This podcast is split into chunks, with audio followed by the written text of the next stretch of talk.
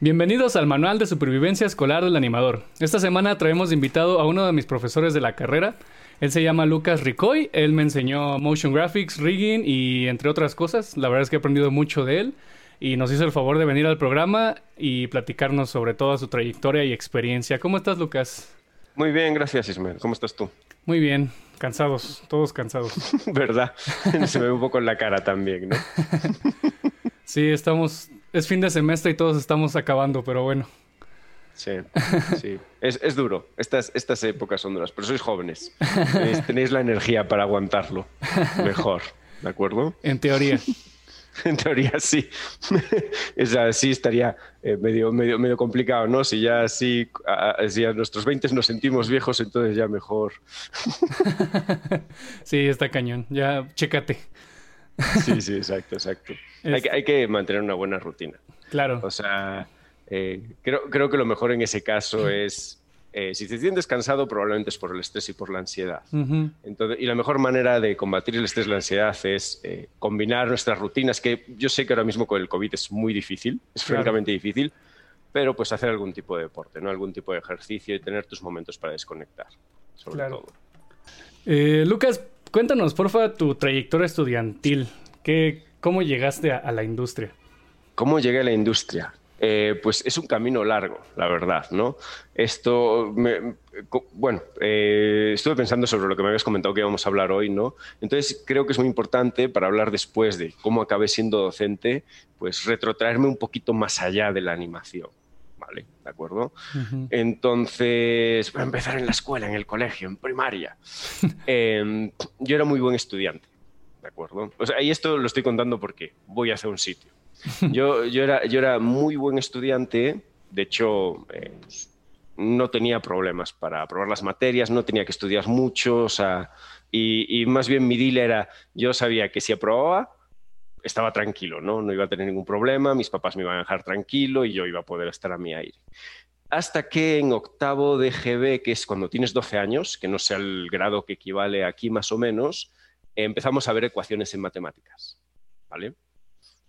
Y Lucas no entendía nada. Lucas no entendía absolutamente nada de lo que estaba pasando. Tal es así que yo no le daba importancia, yo no le daba importancia, pero un 5 en un examen, un 6 en otro examen. Eh, la cuestión es que suspendí la materia. Era la primera vez en mi vida con 12 años que yo suspendía una materia. Y para una persona acostumbrada a no tener problemas con los estudios, fue un choque. Tener que ir en verano con los compañeros que sí solían suspender a las clases de refuerzo en verano, ¿no? Para preparar la recuperación. O sea, eso para mí fue un... Pues creo que fue una de las primeras tortazos que me, que me llevé en la vida, ¿no? O sea, cuando ya empiezo a descubrir, oye, esto, el, mundo real va, va, de otra cosa, ¿no? No, no todo es tan fácil. Eh, entonces yo desde aquel momento dije, soy malo para las matemáticas. O sea, yo no sé matemáticas, mi cerebro está hecho para dibujar, ¿no? O sea, yo dibujaba mucho, eh, eh, era hijo único, mis primos vivían en otras ciudades, sí tenía mis amigos en el colegio, pero pues evidentemente cada uno hace su vida. Entonces, mi, refugio era mi imaginación, ¿no? Mis legos y, dibujar, ¿vale? Em, un, poco, un poco el tema aquí entonces fue que dije, ok, yo tengo un cerebro digamos que para dibujar, pero no tengo cerebro para las matemáticas, ¿no? O sea, como que, como todo, cuando te pasa algo extraño en la vida, como que intentas buscar eh, la forma de hacerlo encajar, de que tenga sentido. Em, entonces yo me fui al, bueno, a secundaria y a la prepa, como le decís aquí, que en España es BUP y COU, con la idea de que yo era nefasto para las matemáticas. Entonces yo le tenía miedo a las matemáticas. O sea, como todos que tenemos materias que nos generan ansiedad. ¿sí? Y pues el guion se fue reproduciendo. O sea, me costaba probar matemáticas, pero el nivel de tensión ya lo había alcanzado. O sea, decía, ok, tengo que aprobarlas. Hasta que en tercero de BUP, que ahí ya es cuando ves, eh, que es como primero de prepa para vosotros, que ya es cuando ves eh, pues eh, diferenciales integradas y estas cosas como que ya es otro, otro, otro nivel.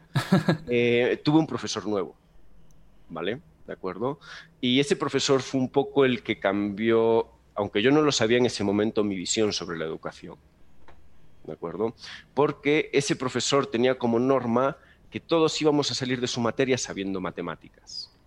Y se esforzaba. Su pedagogía y su didáctica estaba enfocada a que todos aprendiésemos. Insistía y chingaba con los conceptos. ¿Ya te va sonando de algo lo que te estoy contando? Sí. O chingaba, chingaba con los conceptos, insistía, si no entendías, te lo volvía a decir, ¿no? Hasta que te lo explicaba de seis formas distintas.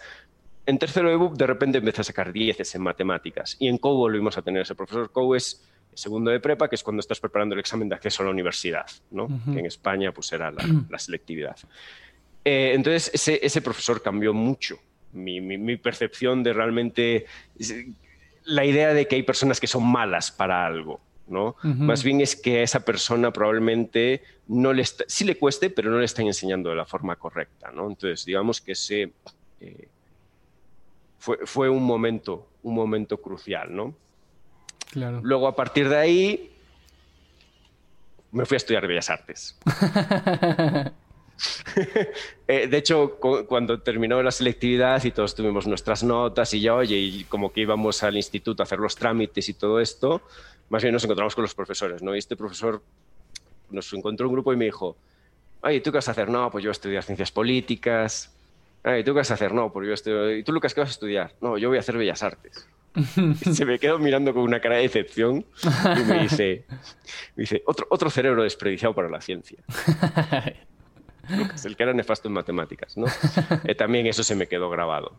Eh, me fui a estudiar Bellas Artes. Y la verdad, Bellas Artes fue una experiencia muy, muy enriquecedora. ¿Vale? Eh, como todos, supongo, no sé si te habrá pasado a ti, a mis 16, 17 años no sabía muy bien qué quería hacer. Tuve una crisis como muy fuerte. O sea, tú ya desde los 17 sabías que ibas a ser animador. Eh, la verdad es que ya estaba muy como inclinado a esta carrera. O sea, como que sí tenía otras opciones, ¿no? Porque al final de cuentas como que te obligan a ver todo, todo el panorama. Y pues estaba viendo arquitectura, tal vez alguna ingeniería, pero pues como que siempre dije, no, yo sí quiero estar ahí trabajando en videojuegos o películas, lo que sea. sí, suena, suena, más cool, ¿no? sí. Entonces, em, yo llegó un momento, a mis 16, 17 años, muy pendejo también, pero pues esa edad como que somos bastante pendejos, ¿no? Sí. Eh, que no quería estudiar nada, ¿no? Entonces, más bien como mi padre, mi padre se asustó mucho y dijo, estudia lo, estudia lo que quieras, pero estudia algo. no, no te vayas a hacer un ciclo de formación profesional, o sea, intenta, ¿no? O sea, más. Y dije, ok, vale, pues como que empezamos a ver opciones y, oye, pues te gusta dibujar, bellas artes, es una opción, porque pues digamos que tus instintos artísticos, todo va a estar genial. Y me, y me terminé decantando por Bellas Artes y me apoyaron muchísimo. Entonces, o sea, eso, eso, también está cool, ¿no? De repente nuestra relación con nuestros padres en ese sentido puede ser muy, muy difícil, ¿no? Porque hay padres que sí quieren que, que, estudies algo muy concreto y como que no terminan de entender esta idea de, de la animación como industria, como trabajo, ¿no? Como que realmente eh, es un sector dentro de la economía que mueve dinero y pues entonces pues que te puede dar de comer. Como que es difícil ¿no? asociar esta, esta, idea en general con todas las disciplinas artísticas. ¿no? es, es, es, difícil asociar dos ideas, que es animación, dinero, arte, dinero, ¿no? Como que sí. la gente en el mundo real, por ahí por la calle, no, no entiende esta idea, claramente, ¿no? Eh, y pues genera dudas. Es normal que tus padres tengan miedo y digan, oye, pues qué va a ser de ti, ¿no? O sea, ¿qué, va a pasar contigo, no? O sea, eh, ahora, en, aquel momento, pues imagínate, ¿no? Las fricciones que uno puede tener a, llegar a tener con, con su familia al tomar este tipo de decisiones, ¿de acuerdo? Muchos de los que nos vayan a escuchar probablemente digan, sí, pues sí, yo me peleé con mi padre, yo me peleé con mi madre, yo me peleé con mis abuelos, con quien sea esa figura eh, paterna, ¿no? Pero, pero en este caso sí tuve, tuve, tuve la fortuna de que más bien me apoyaron mucho. Dijeron, ok, Bellas Artes como que es una opción, luego vemos qué sucede. Bueno, ese vemos qué sucede fue terminar haciendo animación y viviendo en México, ¿no? Pero pues con 18 años, pues, ¿quién, quién, quién sabe, ¿no? A dónde te va a llevar la vida. Em, para mí Bellas Artes fue, o sea, fue irme a vivir a otra ciudad, eh, fue tener que aprender a vivir solo, mi primera experiencia de vida realmente adulta, eh, pagar la luz, fregar los platos, aprender a cocinar más de hacer pasta, ¿no? O sea, eh, un, montón de cosas, ¿no? De hecho, el primer año, muy sabiamente me dijeron, no, no te vayas a vivir a un DEPA, vete a vivir a una residencia de estudiantes, porque va a ser mucho como el irte a vivir a otra ciudad, la gente nueva, la carrera, el cambio... Eh, no, sé cómo lo habéis experimentado por vosotros, ¿no? Como que no solemos hablar de esto, pero pues... Eh, sí es un cambio, ¿no? Estar en la educación como básica, obligatoria y pasar como a la universidad y como que... Que hay universidades y universidades también. Hay universidades que son como colegios, da un poco de miedo eso. A mí me da un poco de miedo. Cuando encuentro una universidad que es como un colegio, sí me da un poco de, no, pues son adultos, ¿no? O sea, el, peso de la responsabilidad está de su parte. Ellos son adultos, ellos tienen que saber lo que están haciendo y por qué lo están haciendo, ¿no? Eh, entonces, muy sabiamente me mandaron a una residencia de estudiantes y digamos que eso ayudó mucho a, que me pudiese centrar. Luego ya en segundo dije, no, no, vale madre, yo quiero estar con mis amigos viviendo en un DEPA, yo no quiero estar en una residencia, que a las 12 cierran la puerta, ¿no? O sea, un, montón de cosas, ¿no? Que prioridades de tener 19 años, ¿no? Las prioridades son clarísimamente otras. Bueno, por lo menos en mi caso, en mi caso lo eran. No sé igual hay gente más madura y más responsable, pero bueno, esto, prioridades. Em, como te digo, Bellas Artes, pues encontré un montón de gente muy distinta. Eh, digamos que es un lugar donde pues estas personalidades como en el límite se encuentran y se reúnen. Los profesores no eran mejores que nosotros, quiero decir, eran también eh, artistas ya reconocidos con trayectoria dentro de, bueno, yo soy, yo soy de Galicia, para quien no sepa, de Galicia es una comunidad que está al norte de España, encima de Portugal, estamos como ahí aisladitos, ¿no? Entonces, como eh, artistas pertenecientes a la comunidad artística gallega, más centrados en el arte contemporáneo, ¿no? Pero pues imagínate, una cantidad de, de cosas que aprender y de gente que, conocer, ¿no? ¿De acuerdo? Y bueno, y experiencias vitales, ¿no? Porque pues digamos que no, es lo mismo estudiar ciencias políticas que estudiar bellas artes, ¿no? Como que como que la, forma de entender la realidad cambia un poco. Sí.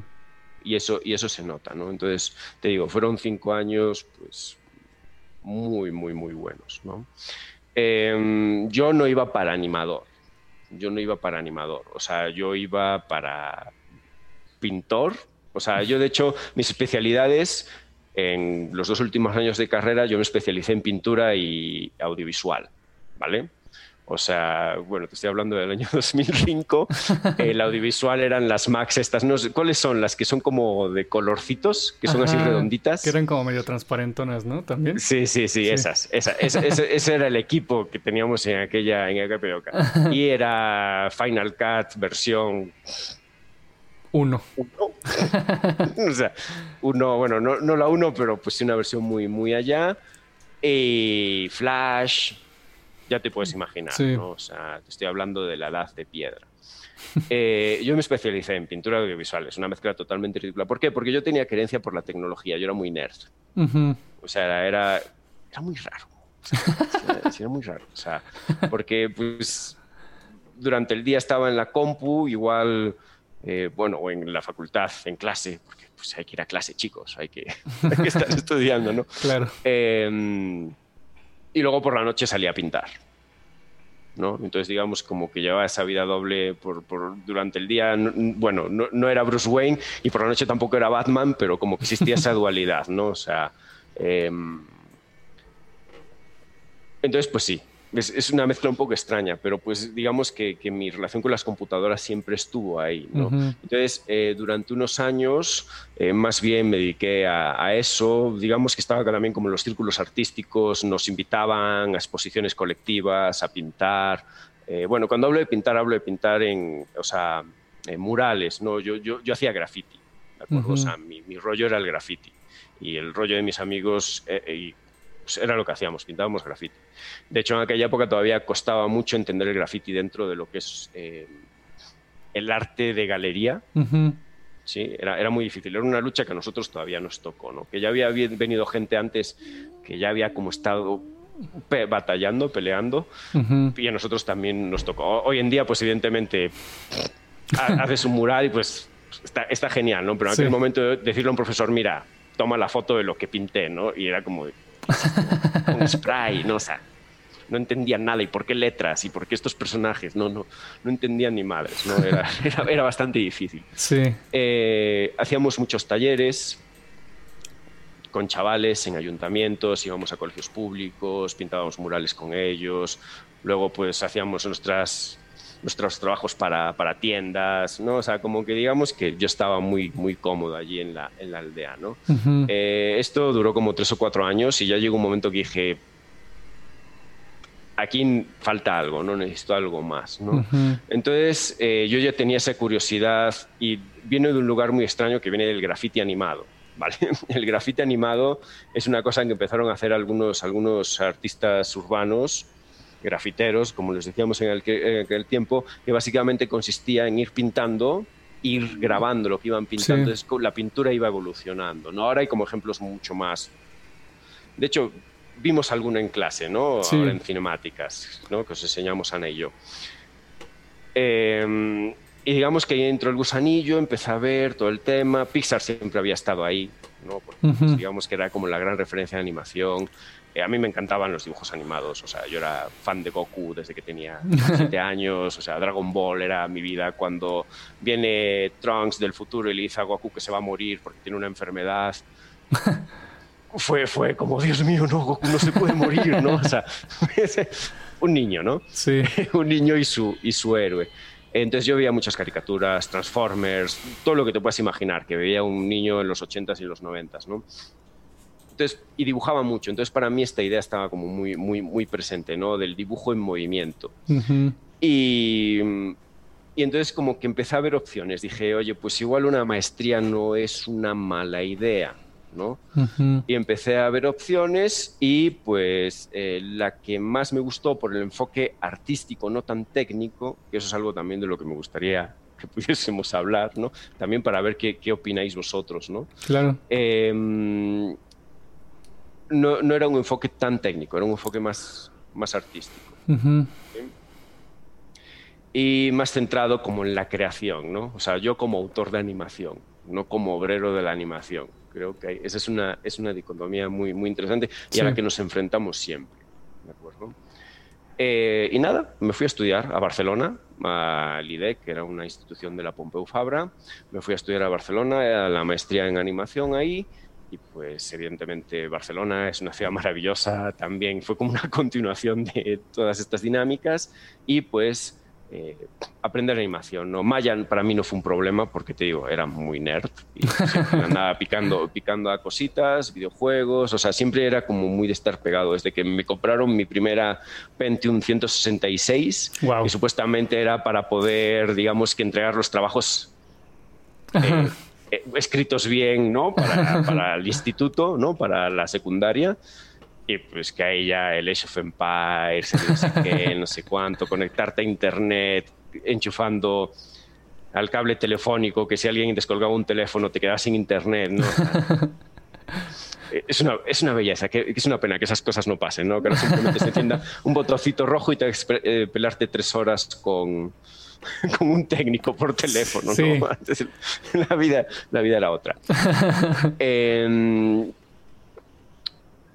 entonces, sí, me sentí muy cómodo, muy rápidamente, y con la animación 3D. ¿vale? de, hecho, de hecho, ahí fue como otro de mis de mis choques, mi profesor, mi profesor de, animación y de rigging, Guillermo, eh, como que al final, ya acercándonos al final del, del máster, como que hablaban con nosotros y nos decían, oye, pues a ti que te late, ¿no? O sea, que quieres ser animador, quieres ser modelador, o sea, ¿por dónde te ves? No, yo llegué con Guillermo y le dije, Guillermo, yo quiero ser animador. Soy malísimo. Carácter animation, ¿no? Como de personajes. Soy malísimo. Es, el, que anima a todos los personajes. A mí si me dejan animar algo es como un bichito que está por ahí atrás. Entonces, eh, y me dice, no, Lucas, tú estás equivocado. Tú vas a ser el que solucione problemas. perdón, perdón, perdón, iba a decir una, una expresión muy coloquial, pero sí, no, tú vas a ser el que, no, tú, no vas a ser animador, tú vas a ser el que solucione problemas. Y yo me quedé así con cara de... ¿Qué es eso? ¿Qué significa eso, no? Sí. ¿Qué significa eso? Luego, evidentemente, lo fui entendiendo. lo, vas entendiendo ¿no? rápidamente. O sea, que sí en este tipo de producciones donde hay tanta tecnología involucrada, necesitas a alguien que solucione problemas. necesitas a alguien que solucione problemas y no solo en ese, en ese sentido, también es pues, eh, cómo hacerle la vida más fácil a la gente.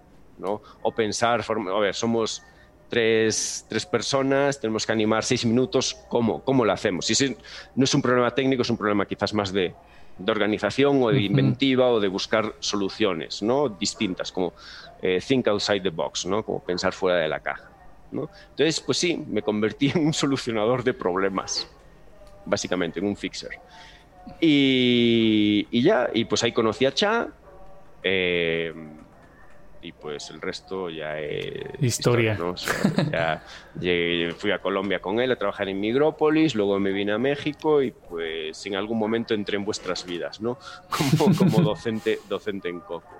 Sí, Perdón, sí, sí me extendí un poco, pero pues sí, esa, esa es la, la idea, ¿no? Bellas artes y animación, ¿no? Como un cambalache ahí de, de cosas. Sí, no, está perfecto. Y de hecho, nada más para recordarles a los que están escuchando, Cha ya lo tuvimos de invitado. Es justamente el, productor en Micofilm y Lucas también es parte de Micofilm y han hecho muchas cosas. Les había dejado el link y se las voy a volver a dejar después.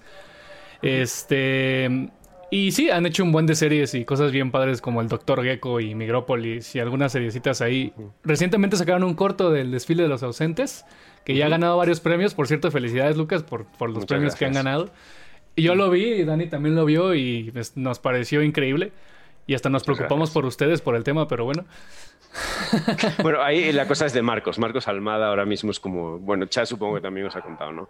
Es como la cabeza creativa, es, eh, de hecho es el director y el que salió con la idea de la, de, la historia, ¿no? Y más bien eh, Cha y yo como que nos preocupamos, sobre todo Cha, de, darle forma y hacer como realizables, ¿no? Estas, estas ideas, ¿no?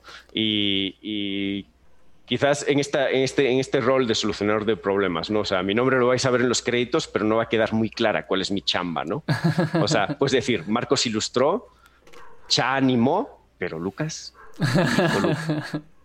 Porque pues no, no se ve el rig, no se ve la compo. Idealmente, si está bien compuesta en un plano, no se ve, ¿no? Creo que también es una idea esto interesante, ¿no? Es un poco el tema de los perfiles técnicos, ¿no? Que se quedan como un poquito ocultos en el resultado final. Sí, claro, pero, son muy necesarios.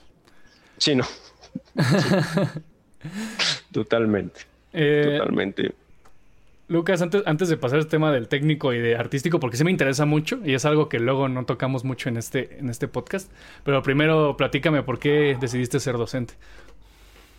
Eh, pues la docencia también estaba en mi vida, ¿vale? Esto, mi padre son 10 hermanos, ¿de acuerdo? O sea, mi, padre todavía es una familia, es una familia de aquellas, sí, ¿no? De, tenías, tenías diez hijos porque pues seis probablemente se te iban a morir, ¿no? o sea, eh, pero, o sea, esa era la mentalidad todavía, ¿no? Pero justo fue la generación que le tocó el cambio de vacunas, calidad de vida. Entonces, como que se llegan con esta mentalidad de tenemos que tener muchos hijos pero de repente empezaron a descubrir que no se le morían los hijos. Entonces, pues son 10 hermanos, ¿no? sí, está, está cabrón, pero, perdón, perdón por el vocabulario.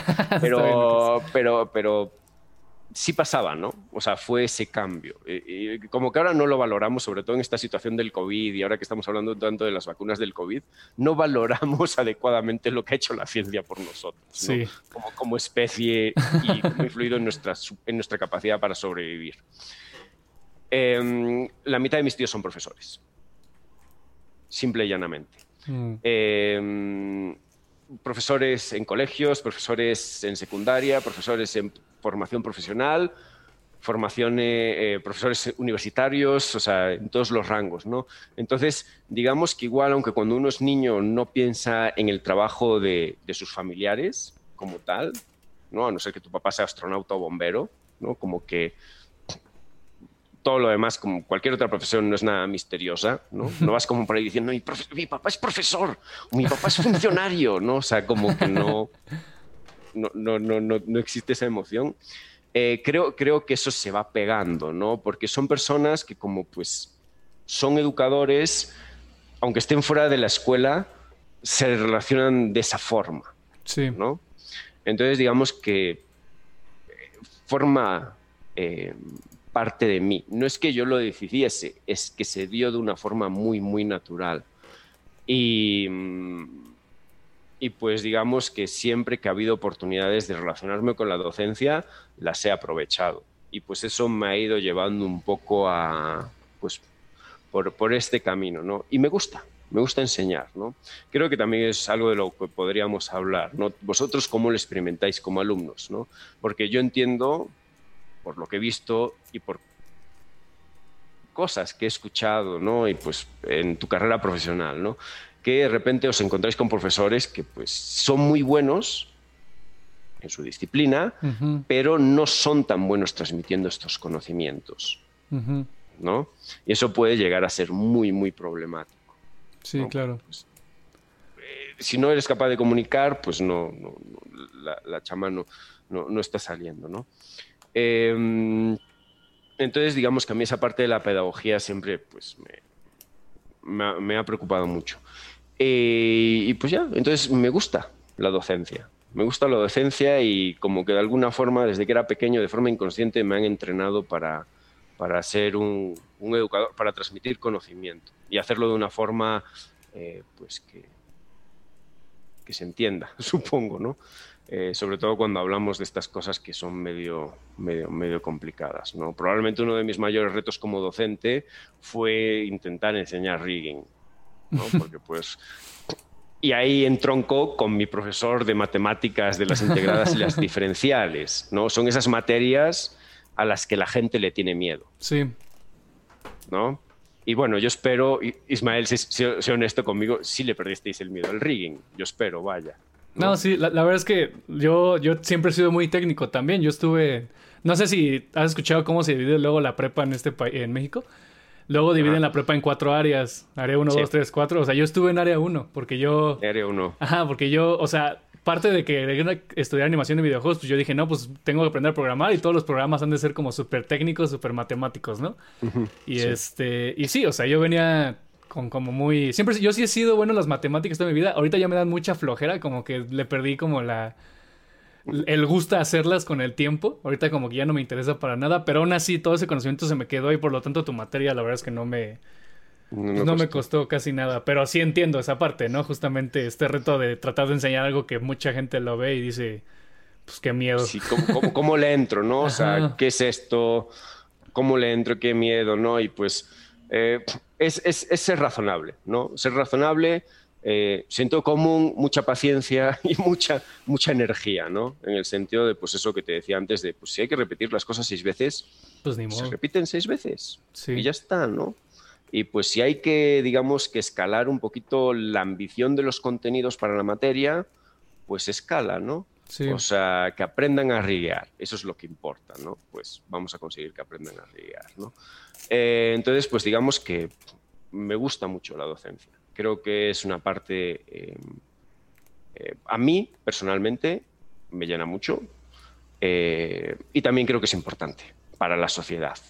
O sea, porque si no das de lo que has recibido, pues tampoco sirve de, de mucho. Que hay muchas formas de dar, ¿de acuerdo? Sí. O sea, eh, pues sobre todo en arte, ¿no? Hablando de expresiones artísticas y pensando, pensando en, la, en la animación, ¿no?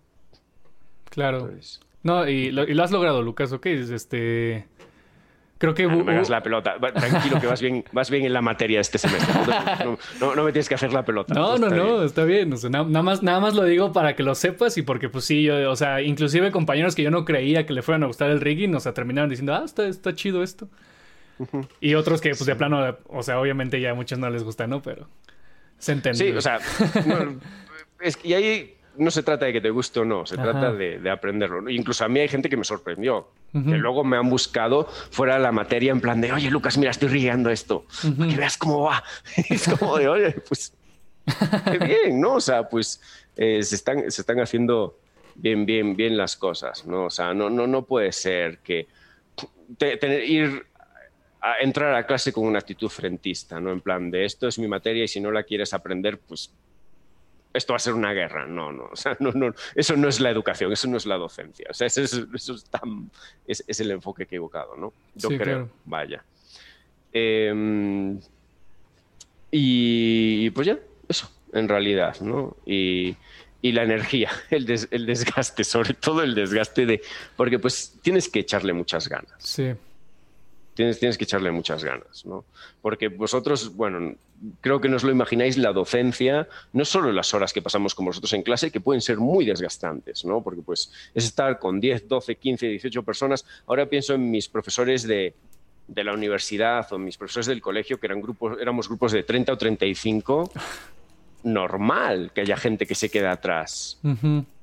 Porque es imposible atender a 35 alumnos. no. ¿verdad? Es imposible atender las necesidades específicas de 35 alumnos. Entonces, es normal que nos parezca normal que siempre haya compañeros o compañeras que suspendan y se vayan quedando atrás, porque pues es imposible para un profesor eh, gestionar y atender ese, ese volumen de trabajo. Incluso a mí, que sois 10, 12, bueno, en, vuestro, en el caso de vuestro grupo, que sois 18, está medio, medio intenso también, Sí. es, es muy, muy desgastante, es, agotado. Y el trabajo que le tienes que echar fuera de la clase, ¿no? El preparar Claro. las clases, pensar, pensar cómo vas a hacer algo que es súper fibroso y difícil de masticar, cómo lo vas a hacer blandito, ¿no? Cuántas horas lo vas a tener que cocer para que cuando se lo, os lo eche, iba a decir, cuando os lo eche en la boca, ¿no? Como que, que digamos que esos conocimientos, esos contenidos, esa, esa materia, pues sea como más, eh, ¿no? que sí se entienda. ¿no? Sí. Y que, y que, mm, y que funcione, ¿no? Eh, probablemente esa es una de las cosas que me parece más eh, difícil de la docencia, ¿no? Enseñar, literalmente. Enseñar, ¿no? Mm, y pues como todo, que yo creo que ya lo vais descubriendo, lo que tiene que ver con la, con la vida adulta, ¿no? Que es relacionarse con personas. Sí. ¿no? Las relaciones interpersonales, ¿no? Eh, cambia. No es lo mismo que, bueno, que hay gente que, a la que le cuesta hacer amigos, ¿no? O sea, a mí me- yo soy una persona muy, muy cerrada, me cuesta mucho hacer amigos y abrirme, ¿no? Es uno de mis principales problemas, el networking. Em, pero es uno de los mayores, mayores dificultades, las relaciones interpersonales, ¿no? Y gestionar caracteres y entender que cada persona cada día puede estar en un momento distinto, puede tener necesidades distintas, mm, actitudes que no son las más adecuadas, problemas en casa, problemas de pareja, ¿no? O sea, eh, y entender esa dimensión humana, ¿no? O sea, no estás metiendo líneas de código en, en una computadora, ¿no? Estás intentando que, que- que un conjunto de personas muy dispares, con necesidades muy distintas, eh, entiendan lo que les estás intentando explicar y, y no me gusta decir enseñar, que aprendan, ¿no? Porque el aprendizaje es un proceso interno, ¿no? Yo te puedo decir, y esto ya os lo he repetido varias veces en clase, ¿no? Yo te puedo decir una cosa 50 veces que hasta que la hagas tú y la entiendas, realmente no la vas a aprender, ¿no? Por eso también esa idea de, ok, aquí está el tutorial, como que tampoco me, me, me, me- me agrada, ¿no? Porque es copiar procedimientos y Ah, ya lo hice, ya me olvidé del tutorial, ¿no? No, no, Sí. Realmente no aprendí nada, ¿no? O como mucho a que esta herramienta, este plugin sirve para esto. ¿no? Pero, pero sí, está. es- tiene, tiene, tiene muchas eh, dimensiones Sí. de enseñanza. Muchas, muchas dimensiones. Sí, claro, y este, qué bueno que mencionaste algo de, pues de que ustedes preparan las clases y todo eso, porque aparte de, de en la clase tienen que hacer trabajo más de oficina, ¿no? Digamos así. Y pues para que lo aprecien más, ¿no? Los estudiantes, porque luego, luego creo que se nos olvida que, que los profesores, no nada más llegan los profesores a enseñar, o sea, a decir, ah, miren, chequense esto. A esto se hace así. Sí, exacto. No, no, no, no, No, es, es- sí. es un proceso, ¿no? Muy, muy difícil. De hecho, yo, yo ya, a mí me, ya me ha tocado, Lucas, una vez me pidieron que diera como un propedéutico para los de modelado, porque no pudo, no pudo ir Ale a una de las clases. Y este, y pues tenía, y yo pues estaba todo nervioso, ¿no? Porque dije, "Ah, chale, tengo que, ¿qué voy a decir? ¿Qué tengo que enseñar? O sea, y pues ya te- tuve que preparar como una pequeña clasecita, ¿no? De introductoria sobre todo esto. Y este, y pues ya como que ahí te das cuenta, ¿no? Como O sea, no nada más es llegar a la clase y decirles, ah, miren, esto se hace así, esto va a ir así. Sí tuve que planear, o sea, tuve que estar un día antes viendo cómo iba a decir, cómo iba a explicar y soy, soy suficientemente bueno explicando como para estar ahí. O sea, sí, sí es un... eso, eso, eso, lo bueno, Ismael, es que son habilidades que se pueden desarrollar. Sí. O sea, las capacidades comunicativas. Eh, pero qué, qué, bueno que lo hayas experimentado en tus carnes, ¿no? Y pues también evaluar, o sea, las horas que te tiras corrigiendo exámenes, ¿no? O en el caso de rigging, ¿no? Que es una materia a la que podemos regresar, las horas que me tuve que tirar revisando vuestros rigs, cada partecita de cada rigs, ¿no? Pones música de fondo y pues... A ver qué hay.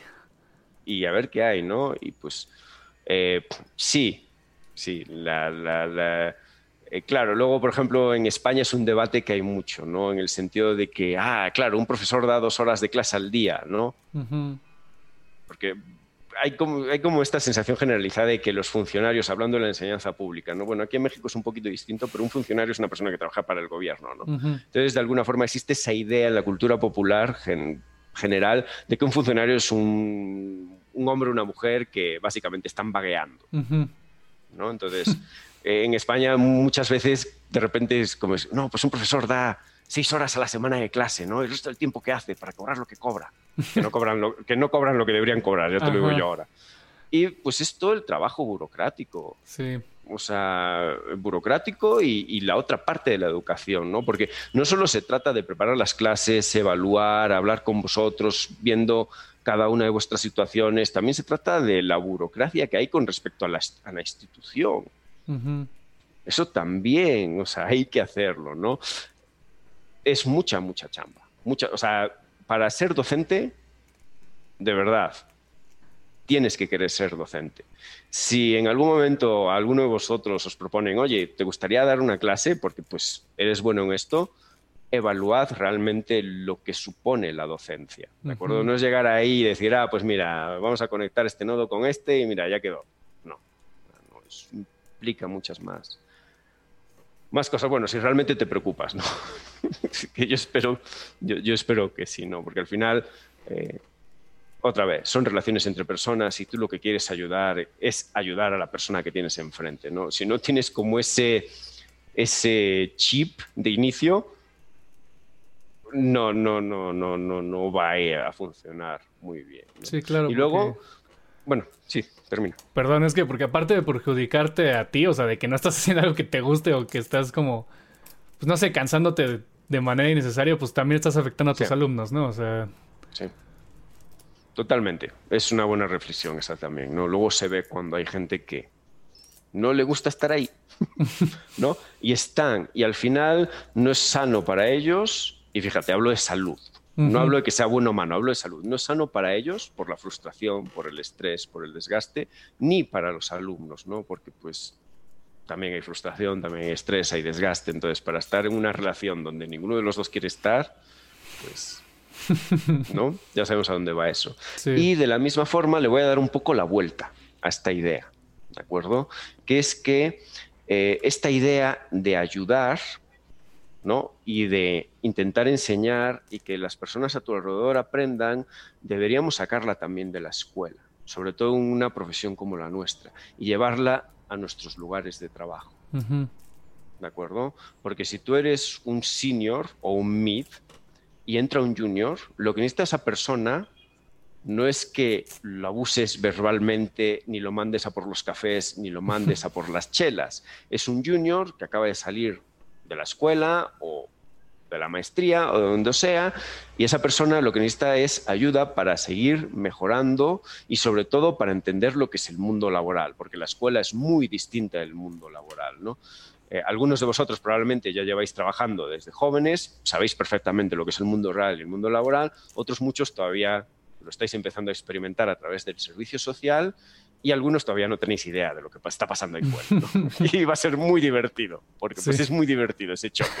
Entonces, de verdad, o sea, yo creo que lo mejor que os podría pasar a todos, que el lugar donde caigáis y os digan, oye, tienes que hacer esto y tienes que hacer lo otro y no sé qué, y que vas a estar así en plan de, ah, chinga, no, pues es una oficina y toda la gente está en sus sitios, con sus audífonos y nadie me hace caso y tengo que ser autónomo y tengo que resolver yo esto. ¿no? Pues tener una persona que te ayude. Sí. ¿no? Que el senior y el mid te ayuden y te enseñen y, y sigas aprendiendo, ¿no? Claro. Eh, entonces, eh, bueno, vosotros ahora todavía estáis saliendo, pero ojalá algún día toméis este rol, ¿no? Que cuando entre alguien nuevo, pues no solo se trata de que esa persona nueva se sienta cómoda en la oficina, no se trata de llevarlo a las chelas, que también, pero pues seguir, seguir ayudando en este, en este proceso de, aprendizaje y desarrollo profesional, ¿no? Y pues es una forma de, docencia, sin ser docencia, pero pues está esta idea de la transmisión de los conocimientos y hacer que estos conocimientos pues sean, sean digeribles, ¿no? Porque para que esta persona pueda hacer su trabajo eh, bien, ¿no? Y pues siga, siga creciendo. Sí, claro. Esa idea. Afortunadamente a mí me tocó así en, en Mali, en el servicio. Pues Pablo, Pablo nos ayudó mucho. Bueno, este, Dani sí estuvo muy casi a su cuenta con el concept. Pero Pablo, que es más 3D y así, pues sí, luego sí me, sí me apoyaba con todo esto de los shaders para ver cómo quedaba mejor. Y pues también para esto, para eso también es el podcast, ¿no? Justamente para poder ayudar a los, a los que apenas van entrando y no saben qué, qué pasa. sí, totalmente. No, pues está magnífico, ¿no? También pues depende, a ver, o sea, o sea, si no hay nadie como que pueda ayudar a Dani en ese sitio, pues, pues, no, pues qué pena, ¿no? Pero qué bueno que tú por lo menos sí tenías eh, alguien que te podía eh, como echar la mano en el, en el, en el 3D, ¿no? Sí, pero Dani, Dani, no necesita ayuda, ya está muy cañona. No, sí, también es cierto, ¿eh? O sea, Dani, tú no, necesitas ayuda, o sea, tú dibujas muy bien. Que no necesitas ayuda, porque ya estás muy cañona, dice Lucas. no se la cree todavía, pero bueno. creo, bueno, aquí también otra idea. El aprendizaje es un proceso que nunca termina. Sí. O sea, siempre estamos aprendiendo. Eh, y sobre todo en una carrera profesional como es la animación, donde lo técnico es tan importante y cada seis meses está saliendo una herramienta nueva o un upgrade de una herramienta o le cambian aquí o le mueven allá. ¿no? Ahora como que el boom es eh, la producción virtual y, y, los dioramas estos 360, ¿no? La producción 360 esta de, o sea, todo lo que están desarrollando ILM, Disney, ¿no? Todas esas cosas que están súper, súper interesantes, ¿no? Sí. Entonces, digamos, y eso es algo que pues rompe un poco, ¿no? Con lo que entendíamos ahora. Es un cambio de paradigma en la producción de, de animación y la producción de, de, cine. Sí. En general, ¿no? Y pues cambia procesos, cambia metodologías. Es, es, es siempre estar al día y, y estar ahí. Por lo menos si son las ramas que te interesan, ¿no? O sea, tampoco es demasiado sano ser un todólogo, ¿no? sí, sí, claro. Eh, Lucas, hablando de, las cosas que has enseñado y cómo y en cuántos lugares has enseñado, la verdad es que no sé si has enseñado fuera de Coco. Yo, pues, yo digo que sí. este, ¿cómo ves a, estas nuevas generaciones? O sea, ¿cómo, cómo, cómo las sientes? ¿Cómo ves su actitud? ¿Cómo ves su talento, su trabajo? Eh, creo, creo que ya sufro de la brecha generacional. y ya, ya os veo como otra generación. o sea, como que ya hay cosas que veo en vosotros que digo, ¿pero por qué sois así? ¿O no? Y, más bien luego pienso, pues es, es, la historia de siempre, ¿no? O sea. Em, em, es, es difícil, es una pregunta muy difícil, porque realmente mi percepción es mi percepción de una persona que os lleva 15 años. ¿De acuerdo? Entonces, para mí las cosas eran, eran, eran de otra forma, ¿no? Entonces, a veces, a veces me cuesta entender, ¿no? Porque de repente veo gente que parece que no le importa demasiado nada, ¿no? O que está acostumbrada a que hagan todo por ellos, ¿no? Y, y, o como cierta fragilidad, ¿no? ¿De acuerdo? Y me pasa a mí mucho, sobre todo aquí en México, que soy español y soy como muy bruto diciendo las cosas. ya, ya me lo han dicho varias veces, ¿no? En plan de, oye, o sea, como que eres demasiado directo, como que tal, como que no pides las cosas por favor. Y es como de... ¿Por qué te voy a pedir por favor que hagas tu trabajo si es tu responsabilidad, es tu trabajo, es lo que tienes que hacer, no te lo tengo que pedir por favor, o sea, hazlo, ¿no? O sea, para mí esas cosas eh, no, y más bien digo, no, no es con mala intención, no es mala idea, simplemente como que mi cerebro funciona de otra forma, ¿no? O sea, como que por educación, por cultura, o sea, pues hay cosas que, por favor, se me hace excesivo, ¿no? Porque pues ya está, o sea, se dice, se hace y no, pasa, no debería pasar nada, ¿no? Entonces, de repente, como que eh, sí se percibe cierta fragilidad en ese sentido, ¿no? Y es como de, no, pues... Eh, pero bueno, quiero, quiero pensar que todo va a estar bien. y que algún día seréis responsables del mundo y vais a conseguir, porque pues sabéis más que nosotros, estáis más preparados que nosotros y que de alguna forma eh, vais a conseguir que las cosas se vayan arreglando un poco. ¿no? O sea, no, hablaría tanto de la industria de la animación, hablaría del mundo en general Y, de la, situación en la que estamos. ¿no? Y de, y algunas veces, o sea, como que pienso y diría, no, el mundo que os estamos dejando, no. Ahí estoy yo con vosotros, el mundo que también me están dejando a mí. Yo todavía tengo 37 años, me queda un montón de años por delante. Y, siento que nos están quitando las oportunidades de, las manos, ¿no? Con, la contaminación, con, la explotación, o sea, un montón de cosas que son eh, muy, muy, muy grandes, ¿no? Quizás para hablar en este podcast, pero que están ahí. Y este año, con el tema del coronavirus, pues lo hemos sentido en nuestras carnes, ¿no? Directamente. Entonces, más, más que pensar en el futuro de la industria, no, yo no pensaría en el futuro de la industria, pensaría en vuestro futuro, en lo que vosotros queréis para vosotros y para vuestras familias y para la gente que queréis y si somos empáticos con, con la gente que nos, que nos rodea. ¿no? ¿Cómo hacerlo un poquito más pequeño? Yo, pensaría, por ejemplo, en que luchéis por vuestros derechos y defendáis vuestros derechos. ¿sí? O sea, no es normal trabajar seis días a la semana, 16 horas al día. No es normal, no es sano. Y por tres pesos. ¿De acuerdo? Entonces, hacer valer vuestros derechos laborales. Luchad por vuestros derechos laborales.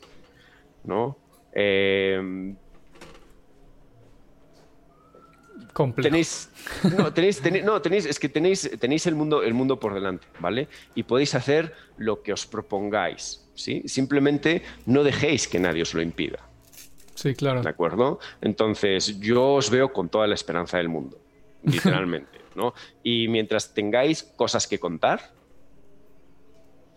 vamos a seguir disfrutando de grandes productos eh, audiovisuales. Claro. creo, creo, que eso es lo, lo, importante, ¿vale? Si no tienes nada que contar, si no tienes ganas de hacer nada, pues no sé. Mm, pues ok, bueno, quizás se vale, ¿no? Quizás se vale, ¿no? Pero creo que lo más interesante es, lo otro, ¿no? Tener esa actitud un poco eh, combativa. Sí. De intentar mejorar las cosas e intentar cosas, e intentar contar cosas que importen. Sí, claro. Y, o sea, es un tema muy complejo, como tú dices. Yo siento que, así como ustedes tienen que aprender también de nosotros por ser las nuevas generaciones, nosotros también tenemos que aprender mucho de ustedes. Luego se les olvida, a mi generación y a las de abajo, luego se les olvida mucho eso, ¿no? Porque siento que les han. Ya, ya les tienen un odio. o sea, tú todavía no estás tan arriba, ¿no? Pero como que ya les tienen un odio de que. De que ahí ya nos dejaron el mundo todo hecho. Te, digo, yo todavía me siento del otro lado. O sea, miro hacia arriba y digo, a ver, cabrón. Ya, o sea, ya jubilaros y dejarnos a nosotros. Es, nuestro tiempo, ¿no? Sí. Hacer, hacer las cosas, porque se, se, están cargando todo. Exacto, es, es nuestro tiempo, o sea, justamente es nuestro tiempo, pero algo también que es muy importante, o sea, sí, hay que, hay que luchar por nuestros derechos, pero luchar significa ser proactivos, hacer, hacer cosas, pues, porque luego, luego el problema es que hablamos mucho. Ese es el, luego, luego es el problema, que hablamos mucho, pero no hacemos nada. Simplemente hay que pues, cambiar ese chip, o sea, hay que hacer. Sí, sí, sí, sí, sí. Sí, digamos que creo que es uno de los grandes problemas del mundo actual y ya no es una cuestión generacional, que es que estamos muy adormilados, ¿vale? Eh, tenemos todo tan a la mano, nada cuesta esfuerzo. ¿Vale? Entonces, estamos adormilados, estamos totalmente apendejados, ¿no? Y, pues no, no, no debería ser, ¿no? O sea, es muy cómodo pedir por Amazon y que te lo traigan a la puerta, ¿sí, me explico? Entonces, eh, entonces pues sí, te, ves una oferta laboral donde la oferta es totalmente salvaje, es totalmente eh, esclavista, pero los viernes hay chelas. ¿No? Entonces, eh, ¿cómo veo el futuro? Como vosotros lo veáis, como vosotros lo queráis.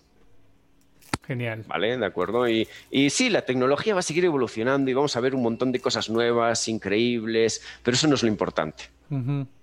eso, eso, no para nada es lo importante. Lo importante es lo que queráis contar, cómo lo queráis contar y lo que queráis hacer de, de, de, del mundo. O sea, claro. eso, eso, es realmente, realmente lo importante, ¿no?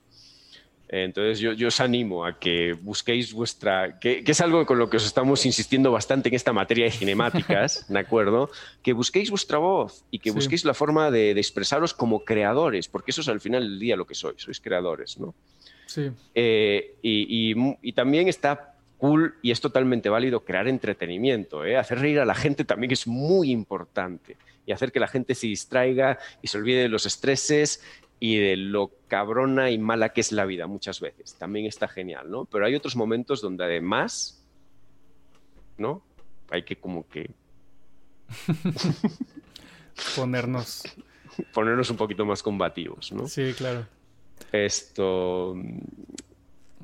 Y, y ya está, entonces todo va a estar bien. Mientras tengas ganas de hacer cosas, todo va a estar bien. O sea, tenéis todo el potencial, tenéis todo a vuestra disposición. Aprovechad, aprovechad la oportunidad que vosotros sí tenéis. Claro.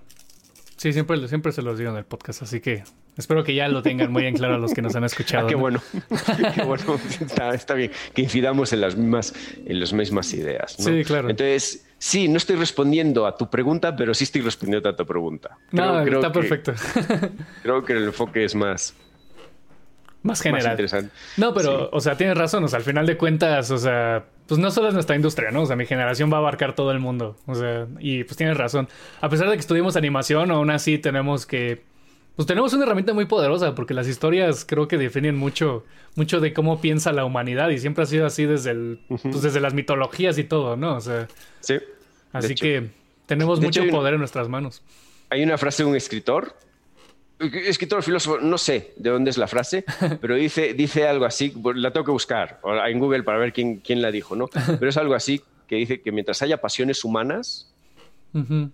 va a seguir habiendo historias, ¿no? Que contar. Entonces, mientras sigamos siendo humanos y nos cabreemos, amemos, estemos tristes y nos riamos, va a haber historias que, que contar, ¿no? Entonces, eso, eso creo que es lo, lo padre al final, ¿no? Y, y ver qué, qué, historias se pueden contar de otra forma, ¿no? No entendiéndolo como, como producto, como fórmula, ¿no? Que pues ahí ya entramos como, sí, en temas de la industria y de lo que es la industria del cine, la industria de la animación, ¿no? Y esta es la fórmula para contar historias y hay que tocar estas fibras en estos momentos, ¿no?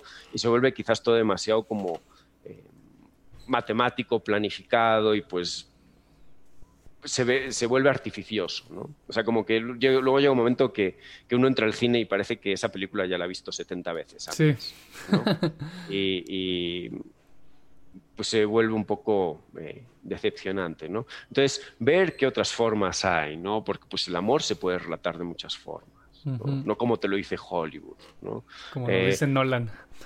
No, como, sí, Nolan también, bueno, Nolan, Nolan, Nolan, es un tío bastante reaccionario, pero bueno, eso daría para otro, para otro podcast, ¿no? Es un tío bastante, bastante reaccionario, bastante conservador. Eh, hay muchas formas de contar, ¿no? Busquemos esas formas de contar y también aprovechemos las herramientas que tenemos, ¿no? Para, para contar distinto, ¿no? O sea, por ejemplo, a mí en su momento, eh, cuando estaba en la carrera, porque pues como era muy nerd, también jugaba rol, cuando era chavito. Entonces, a mí en la carrera había un momento que me parecía muy interesante las historias como descentralizadas. ¿Sabes? Estos libritos que había de construye tu propia aventura, uh -huh. ¿no? Y entonces, ¿qué pasaba si se desarrollaba un producto audiovisual donde, eh, pues más bien cada uno decidiese, ¿no? Hacia dónde iba la historia. Lo que están haciendo, haciendo ahora en Netflix con Bandersnatch y estas uh -huh. cosas, ¿no? Eh, y, y, en aquellos momentos la tecnología apenas permitía hacer ese tipo de cosas, ¿no? Sí. O sea, podías hacer un HTML, intentar cargar clips en ese HTML, ¿no? Y pues... A ver. Que le clique aquí, que le clique allá, ¿no? Y que vaya, digamos Ajá. que... Escoge, ¿no? Y ahora, pues, todo lo que podemos hacer, ¿no? Entonces, sí, también claro. aprovechar estas, estas herramientas como van evolucionando para, para encontrar estas nuevas formas de narrar y de contar y de llegar a la gente. ¿no?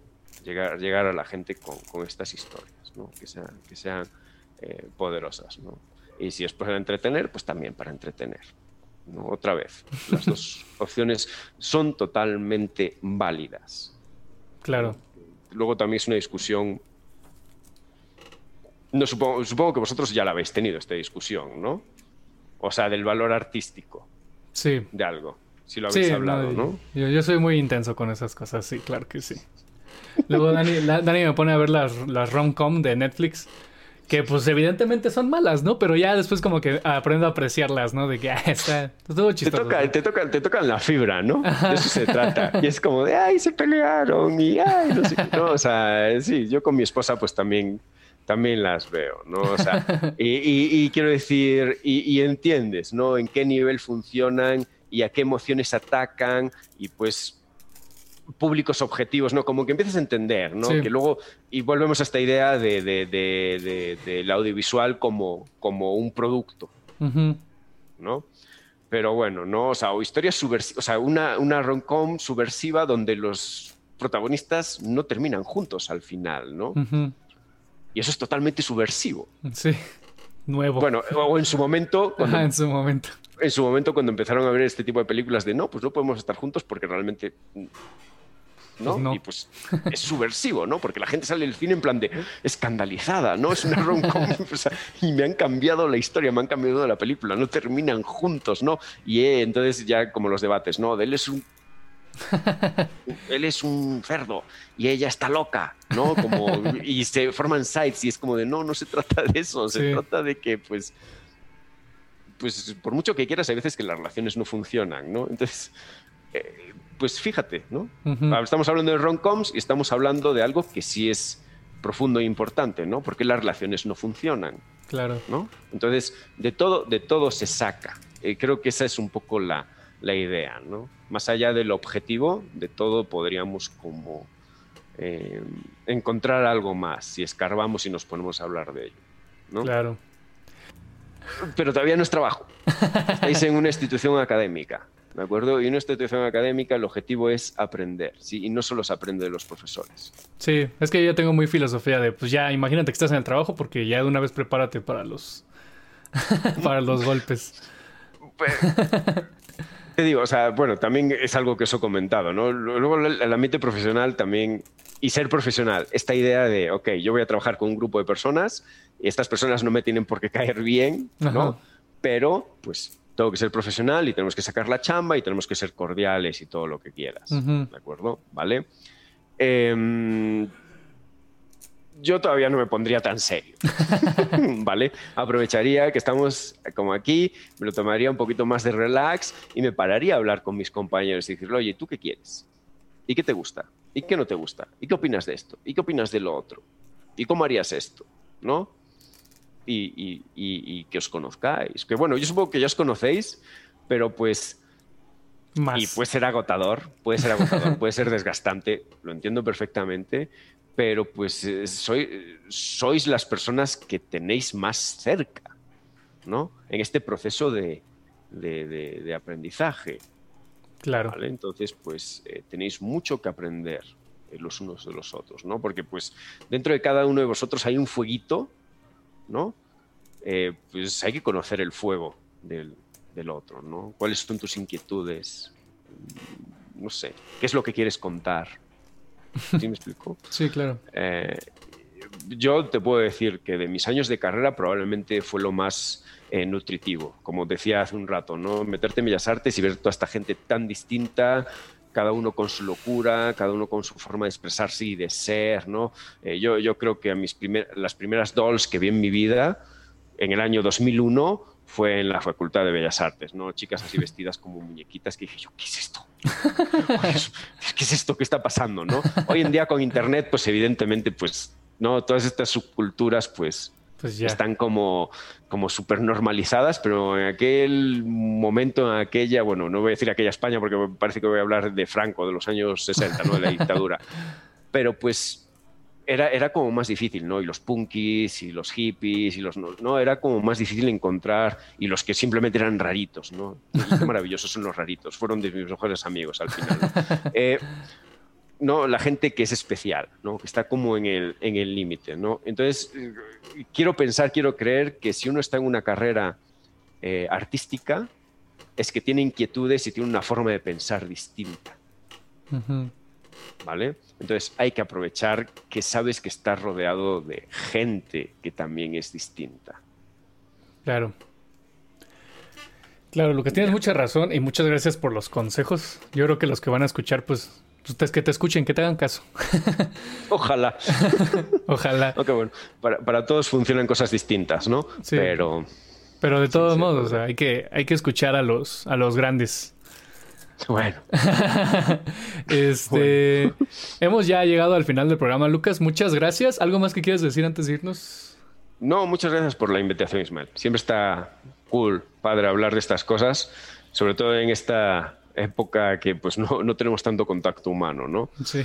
Eh, y nada, animaros a que sigáis aprendiendo, y que, que, que, busquéis la mejor forma que tengáis de contar lo que queráis contar y que luchéis por lo que merece la pena luchar.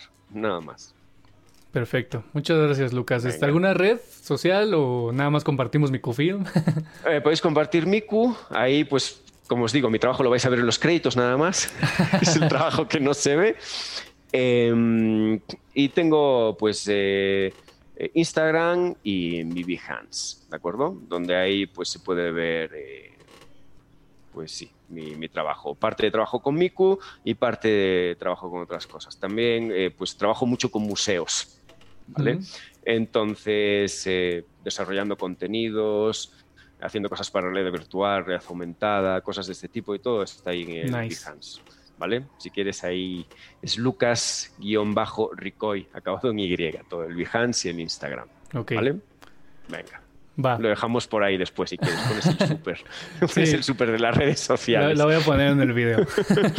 Esto, si hay proyectos padres, sobre todo los museos. Es muy cool trabajar con museos. Sí, ha de ser bien padre. Me acuerdo que una vez fui a. En España fui a uno de los edificios de Gaudí y tenían como esta experiencia en realidad aumentada. Sí.